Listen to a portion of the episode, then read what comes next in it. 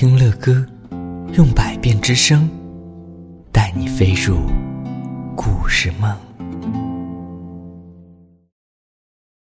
宝贝们，晚上好！今天乐哥要继续为你们播讲由你们点播的故事啊！哪位幸运的小朋友点播到了今天的乐哥的故事呢？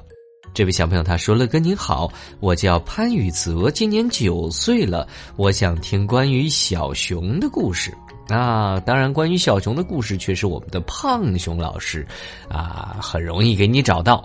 不过呢，乐哥也提醒以后给乐哥留言的宝贝儿们，一定要写清楚，你叫什么名字，你在哪个城市，你今年多大了，你在哪个地方上学或者上幼儿园。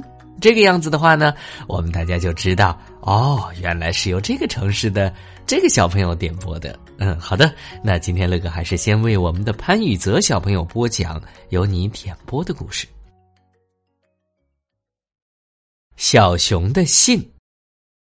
熊奶奶收到一封信，是他的孙子小熊寄来的。熊奶奶年纪大了，请小黄狗。来帮忙读信，小黄狗拿起信一看，哎，里边是一幅画，画着熊奶奶和小熊，还有一罐蜂蜜。小黄狗大声的读起来：“妹，奶奶，给我一罐蜂蜜。”奶奶一听，皱起眉头，生气了：“哎，这孩子真不会说话呀！”小黄狗看熊奶奶生气了，吓得没有读完，就放下信，悄悄的溜走了。熊奶奶捡起信，又去请小白兔来读信。小白兔拿起那幅画读起来：“亲爱的奶奶，你好，我非常想念你。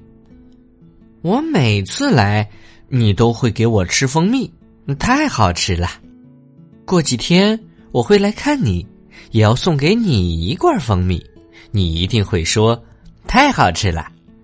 每天都在想你的孙子小熊。小白兔还没有读完信，熊奶奶就笑起来：“嘿嘿嘿我的小孙子真好啊，真会说话呀！”小白兔看见熊奶奶的眉毛在笑，眼睛在笑，鼻子在笑，脸上都在笑。好的，这就是乐哥今天带给我们的潘宇泽小朋友的这一篇小故事啊，小熊的信，可不是吗？在我们生活当中，我们可真要像呃这个故事里的谁啊？小白兔一样，对不对？做一个呃懂得说话的孩子，这样呢，我们才可以带给周围的人更多的欢乐，不是吗？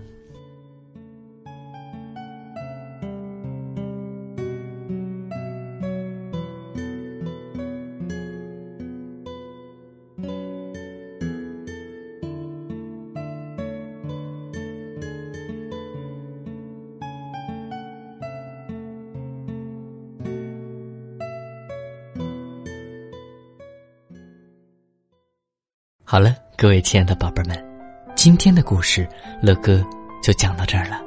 如果你喜欢听乐哥讲故事，那就赶紧订阅这张专辑吧。